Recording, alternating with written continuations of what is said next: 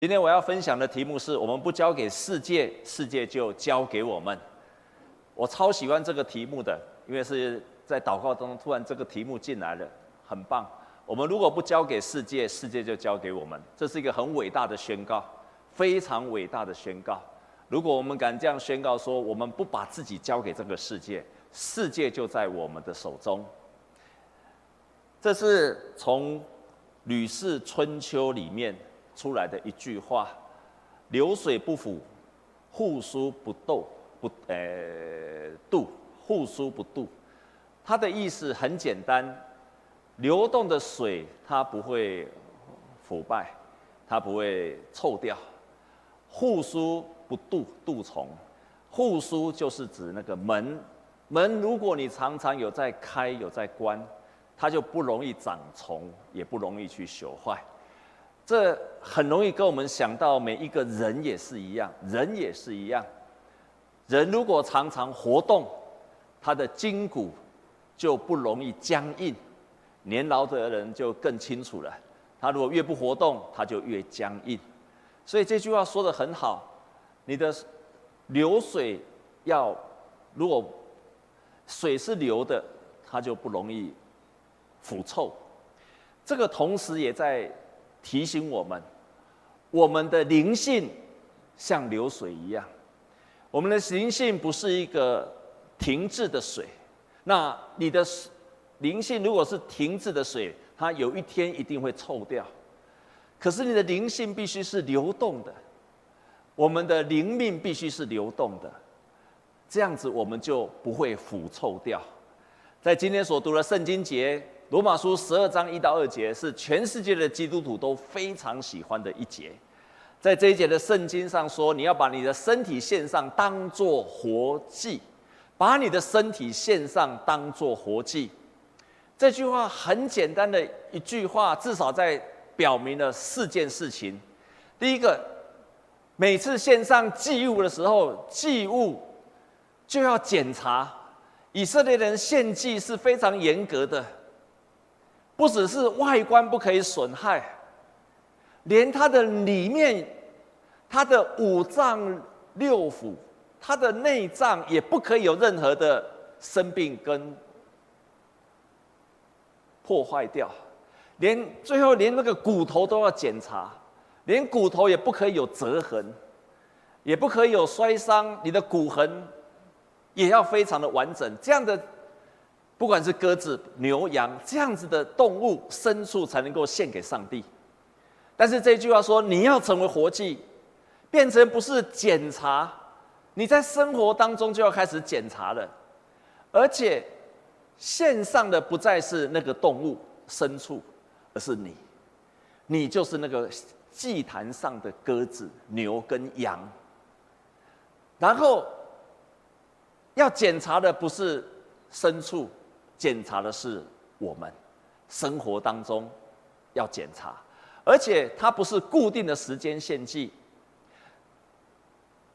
旧约的献祭是固定的时间、固定的地点，一定只有在圣殿才会献祭。既然你是在被献上成为活祭，你就是在生活当中常常要检查，你在生活当中就可以献祭。我们跟左右的人就这样讲好不好？说你就是祭物了。真的，对基督徒来讲，这句话就在讲你就是祭物，从此以后你就是祭物了。献上的是你，而且是常常献上，而且是没有在固定的地方，不一定要在礼拜堂，而在礼拜堂外面你也在献祭。然后圣经这样讲，他说：“你们如此敬拜，你们如此的献上成为活祭，这个就是什么的敬拜啊？你们如此侍奉。”是理所当然的，你们如此侍奉是理所当然的。其实圣经很多的翻译没有把它翻成理所当然。他说这就是你们真实的敬拜。换句话说，不是在圣殿的敬拜才是真实的敬拜，而是你在日常生活当中的献祭才是真实的敬拜。也有的译本把它翻成之后，这个就是你们属灵的敬拜，属灵的崇拜。所以保罗在讲这句话，已经把我们的圣殿的敬拜，旧约圣殿的敬拜，把它移转到每一个神的儿女在日常生活当中都可以敬拜神，都要检查自己，都要把自己献上。那接下来他又接着说，不要效法这个世界。和合本把它翻成说，不要效法这个世界。其实很多的译本，甚至我们的台语把它翻成。不要被这个世界所同化，不要被这个世界给同化，变成这个世界上的人一样。同化的意思是什么？就是指一批个体自愿或者非自愿的形式接受新的思考模式、习俗、语言和文化。换句话说，你不要让这个世界来塑造你，来同化你，以至于你的思考模式。你的习惯、你的说话、你的用语都跟这个世界一样，不要被这个世界给塑造，反倒你要让上帝心意更新而变化。不要让这个世界塑造童话，反倒让上帝常常更新你的心意。就像我一开始说的。反倒要让你的心思意念能够像活水一样，常常是流动，常常在改变，常常在更更新。要常常这样做，意思就是说，这个世界要塑造我们，可是我愿意不断的内在被圣灵更新，而且改变。换句话说，就是你的思想、你的习惯、你的话语。全部常常在更新的状态当中，各位弟兄姐妹，你们都有用手机吧？你的手机有常常更新的，请举手。以前我的手机是从来不更新的，因为我觉得很啰嗦。后来牧师娘告诉我说，你要常常更新。为什么手机要更新？我查了一下，因为更新就是要提高它的稳定安全性，避免病毒。为什么要更新？因为可以增加。手机发挥它的硬体的性能，为什么要更新？因为可以增加新的功能，所以你要常常更新。当你常常更新之后，这句话圣经上就这样说：叫你们查验何为神的善良、纯全、可喜悦的旨意。你常常更新，你才能够去查验上帝的真正的旨意是什么。善良、存钱而且可喜悦的旨意，在这个地方在告诉我们说：你要明白上帝的旨意，你要明白上帝的旨意，你要明白上帝的旨意，不是一直在求问上帝的旨意是什么。我越来越清楚，而且这生日可以说是我的结论了。我不可以说这是百分之百正确，因为上帝的旨意我们没有办法说。我能讲的时候不能说百分之百正确，可是我可以跟你讲，这几乎可以说是我的结论了。而且我相信没有百分之百，也有百分之八十五以上的结论。明白神的旨意之先，是因为我先愿意顺服神的旨意。我先愿意过着一个圣洁的生活，我就越来越能够明白神的旨意。这句话就是在这样子。当你线上成为活祭，心意更新而变化，你才能够明白神的旨意。所以，亲爱的弟兄姐妹，如果你常常在祷告当中，我不明白神的旨意是什么，我可以跟你讲，不是先去问神的旨意，而是先求过着一个神喜悦的生活，你就能够明白神的旨意。阿们吗？事实上是这样子的。所以，如果你问我说这一句话、这件事情，神的旨意是什么？很多人都把牧师当做算命的。他以为只要来问牧师，牧师就会知道答案。哪有可能？我那么厉害，我今天就不会在中山基督长老教会了，我就去行天宫的地下道去了。弟兄姐妹，牧师怎么会知道神对你身上的旨意呢？除非特别的感动。但是我知道一件事情：当一个人顺服神的旨意，愿意把自己从这个世界分别出来，他常常可以明白神的旨意。这是今天的圣经告诉我们的。如果一个人他以上帝国为他的优先，如果一个人常常愿意被圣灵更新，如果一个人愿意顺从，生活出一个新的基督徒的形态，那么他可以明白神的旨意，因为他常常在更新的当中。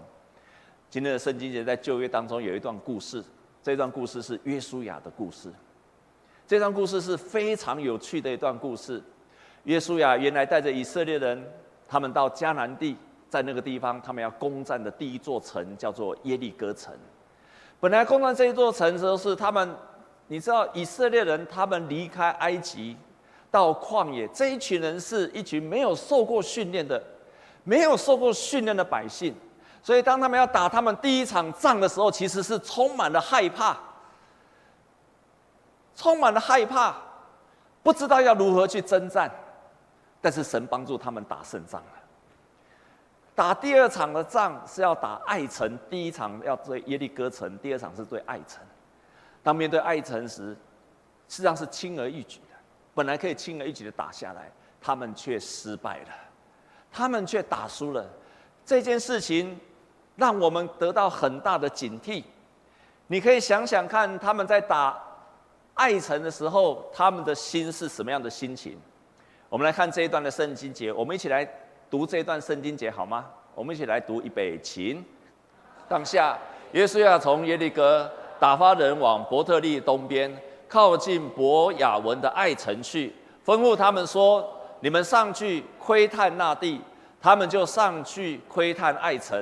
他们回到约书亚那里，对他说：“众民不必都上去，只要二三千人上去，就能攻取爱城，不必劳累众去，因为那里的人少。”以色列看清了爱城。他觉得那里的人很少，我们一定可以轻易的攻打下来。没有想到，他们只派了两三千人去，他们打了个大败仗。前一刻才胜仗，下一刻马上打了大败仗。为什么？三个原因。第一个，因为圣经记载说，当他们战胜了耶利哥城的时候，约书亚声名大噪，所有的人都知道以色列人百姓，他们都怕以色列的百姓，这是第一个原因。他们开始骄傲了起来了。第二件事情，因为他们第一件事以为神与我们同在了，他们开始骄傲了起来。第二件事情犯了一个大忌，他们开始轻忽了。所以在这一段圣经节说，我们只要派了两三千人，一定就可以打败了。第三件事情，他们犯了罪，因为上帝明明告诉他们说，你们攻占耶利哥城的时候，不可以拿里面的所有的金银财宝。没有想到他们犯了这个大忌，以至于他们攻打爱城就大败。我们来看他们刚开始打耶利哥城的时候的态度是很不一样。他们在之前打耶利哥城时，耶稣啊就伏伏拜在地下拜说：“我主有什么话吩咐仆人？”耶和华军队的元帅对约书亚说：“把你脚上的鞋脱下来，因为你所站的地方是圣的。”约书亚就照着行了。他们在打耶利哥城的态度跟打爱城的态度完全不一样，因为他们在耶利哥城时，约书亚是俯伏在上帝的面前，然后他说：“上帝，你是我们的元帅，你要我们做什么，我们就做什么。”那个态度是完全不一样。可是，一旦打胜仗之后，马上就轻忽了。他们也。约书亚在打爱城的时候，也不求问神了，因为他声名大噪，他打了胜仗。往往，往往，我们在胜利的时候，神祝福我们的时候，你就要小心了。让我们跟左右的人这样讲好不好？当神祝福你的时候，你要小心了。当神祝福你的时候，你要小心了。我可以跟你讲，这是我学到最宝贵的功课，比我在失败时候需要神还更宝贵的功课。失败的时候，我们自然会寻找神，所以失败挫折的时候，反倒没有太大危机，因为你会寻找神。可是，往往在我们顺利成功、蒙神祝福的时候，如同以色列人打爱城一样，不再寻找神了。这个时候，你就要小心了，你就要小心了。那个时候，他们犯了另外一个罪，他们在攻打艾城时犯了另外一个罪，就是在当中有一个人叫做亚干，他得罪了耶和华。他做了什么事情？我们一起来读这一段圣经节，预备起。亚干回答约书亚说：“我实在得罪了耶和华以色列的神，我所做的事如此如此。我在所夺的财物中看见一件美好的示拿衣服，二百舍客勒银子，一条金子重五十舍客勒，我就贪爱这些物件，便拿去了。现金藏在我帐篷内的地里，银子在衣服底下。我这边特别标了三个红字。”贪爱拿去藏在三个动作，心开始贪爱了，然后就开始拿了，可是又害怕上帝知道、百姓知道，就把它藏了起来。他以为神不知鬼不觉，他以为没有人知道，上帝不能做的事情，上帝明明告诉他说你不能做这件事情，可是那个贪爱的心起来，做了又怕百姓知道。又怕上帝知道，就把它藏了起来。弟兄姐妹呀，弟兄姐妹呀，这个是最常我们容易犯的罪，就是如此的行为。到旧约时代，几千年前到今天都是一样，都是一样。贪爱拿去藏在，他贪爱了，起心动念了，开始拿了，又怕人家知道，就藏在，藏起来了，越藏越糟糕。罪是见光死的，只要罪隐藏起来了，它就能够产生作用；罪只要暴露了，它就对我们没有产生影响。罪是见光死的，可是另外一个角度来讲，你那隐而未现的罪，就让你死去活来了。这个亚干，他就藏了起来。罪常常是这个样子的。那些诱惑通常都是先勾动我们心中的欲望，而且都是从一个小的破口开始，我们想要隐藏，以为神不知道，最后都变成我们的行动，造成我们的毁坏。从以色列的历史，从这个事件上，我们看见了一个小的破口，让以色列人本来可以大胜的，却全军覆没，全军覆没。我们今天也是一样，我们今天仍然是一样。这个世界一直要同化我们，要勾动我们的欲望，要让我们去隐藏我们所犯的罪，或者敷衍我们所犯的罪，不愿意让它公开。可是当我们持续下去了，我们就造成了毁坏跟败坏，到最后我们的生命就全盘皆输。弟兄姐妹，今天如果牧师讲到你，你的心中有隐藏、隐而未现的罪，感谢神。如果我现在讲这些话，你突然想到你心中一些隐藏、隐而未现的罪，你知道它存在，你又掩盖起来，感谢主，那是圣灵在对你提醒，正是你可以处理它的时候。正是你可以面对他的时候，感谢主，在这么多世界要同化我们的事件的当中、事情的当中，有很多婚姻观、家庭观、工作观、交友观等等，这个世界都要影响我们。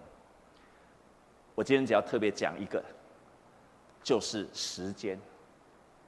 我相信，对我们在场许多的社青，对很多在上班的人，今天的讲到对你百分之百有效。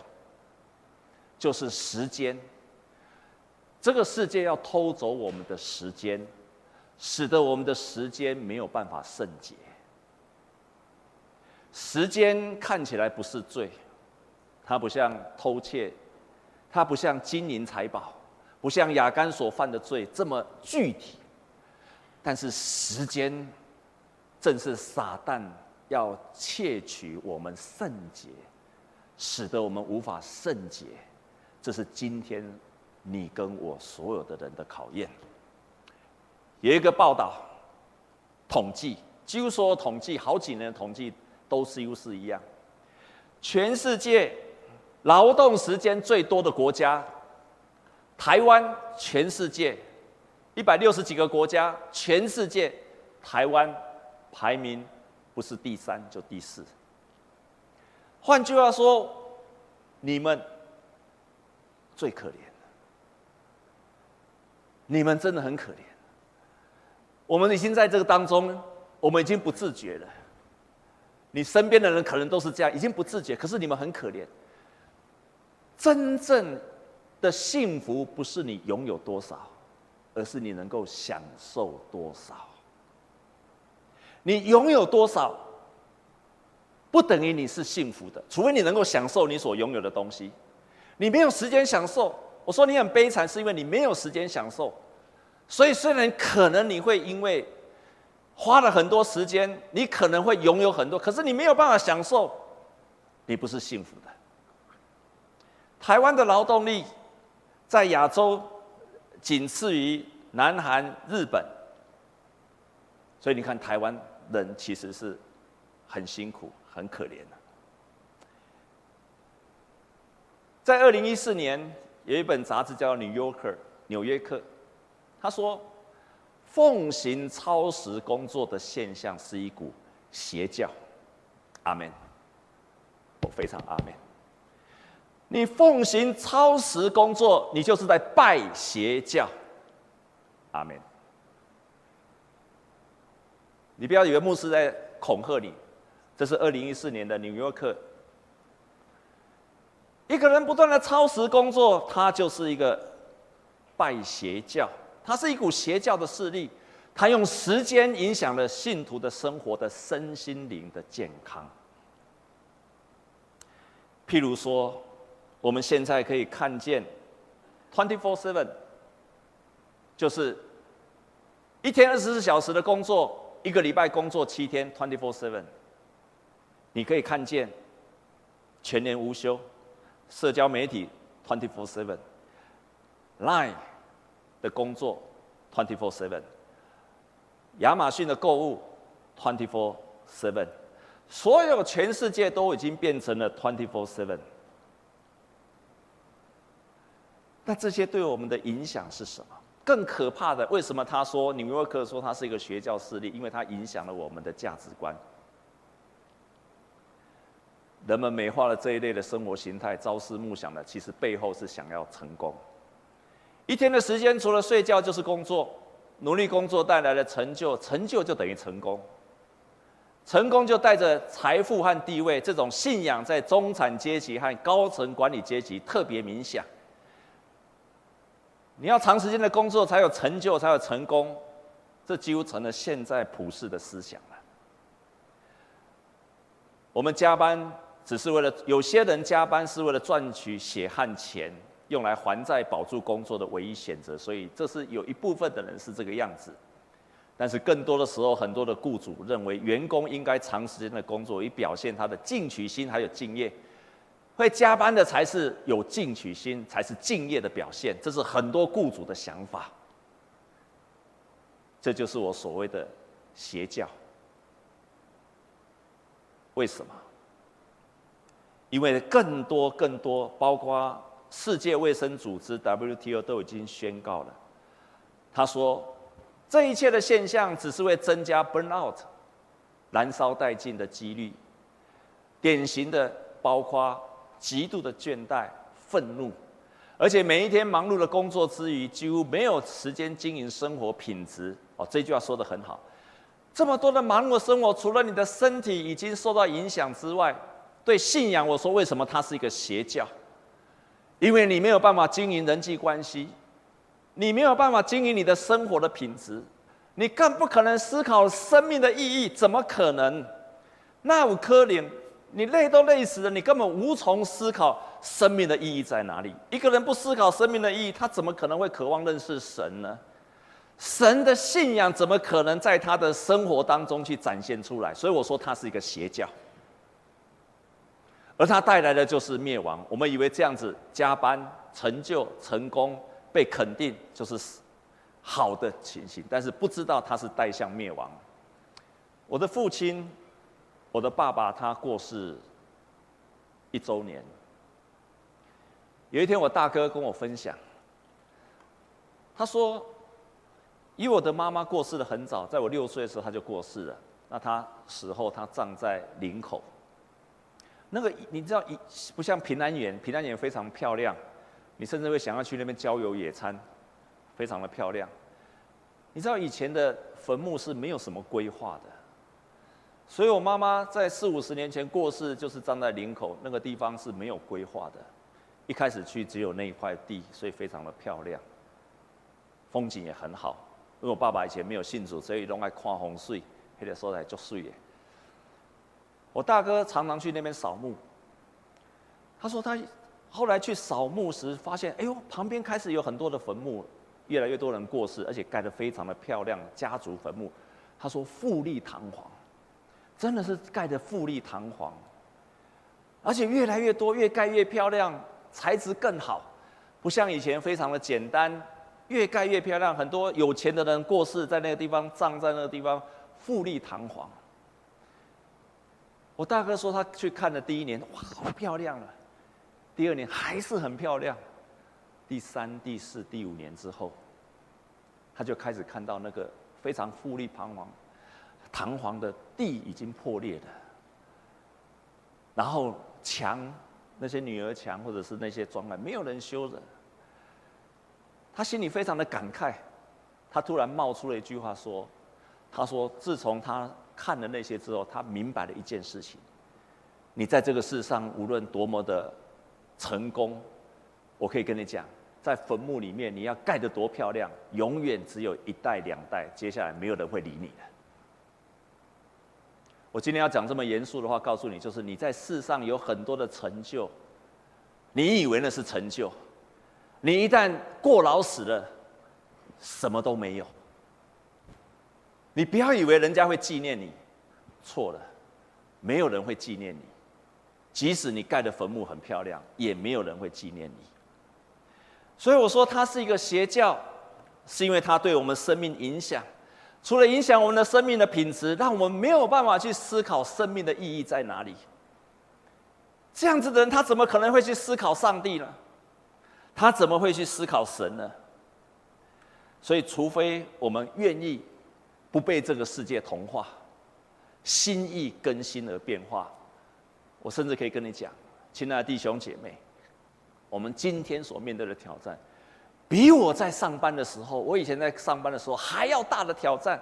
我以前上班的时候，起码下班之后我就回家了，我还可以跟我的家人在一起，我还可以去团契当辅导，我还可以服侍神。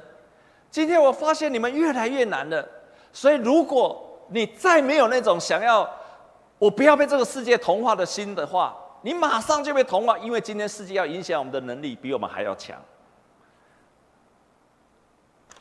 有一个有一篇文章在更新，他提到有一个基督徒，有一个基督徒，他就去铁路局上班，他是一个约聘者，然后约聘一年绝对不可以辞职，没有想到，他说他天天过劳，情绪紧张，用餐不定，终于他身体垮了，开始躁郁的症状跑出来了，而且不止如此，十二指肠也出现溃疡。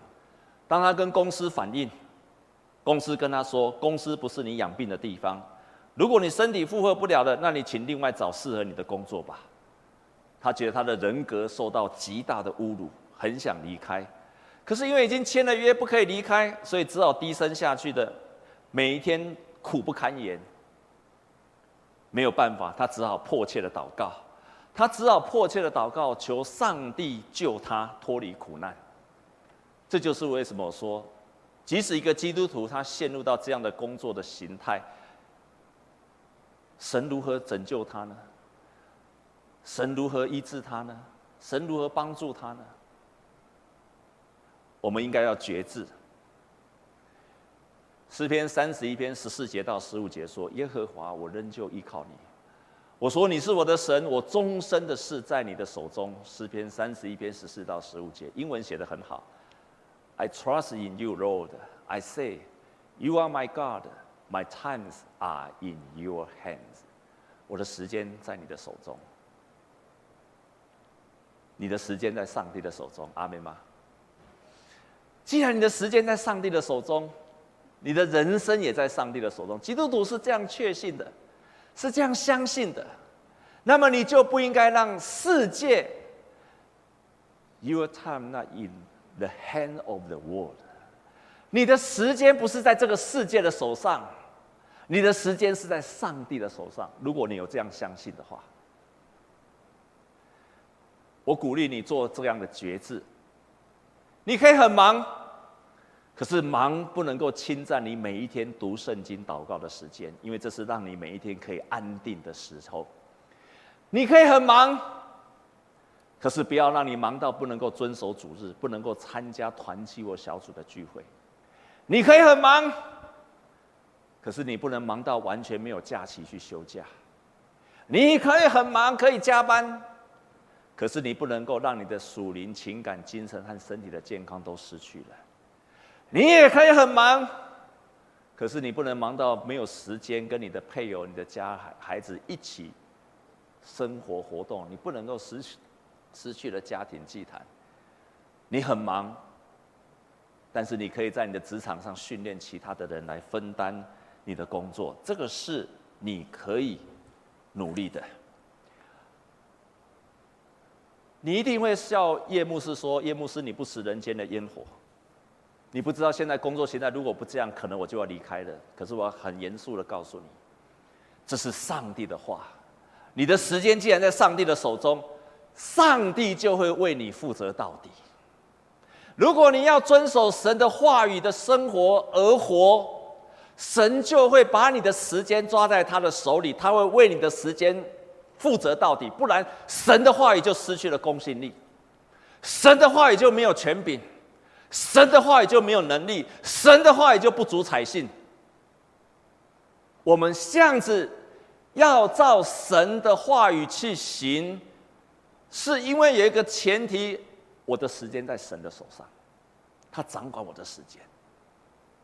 所以我相信，如果我照神的心意去分配我的时间，去活出一个基督徒应该有的样式，而不是被这个社会时间所同化的时间，那么神会为我的人生负责到底。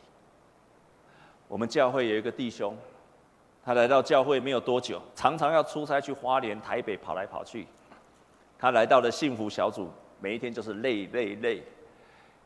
夫妻关系也出了问题，因为没有时间能够经营。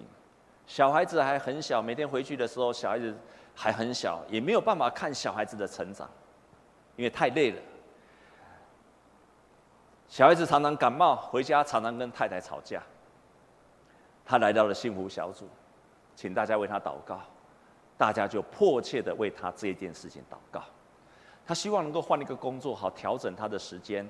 大家迫切为他祷告，他没有换工作，换了部门。很幸运的，他换了那个部门，他不需要常常到花莲去出差。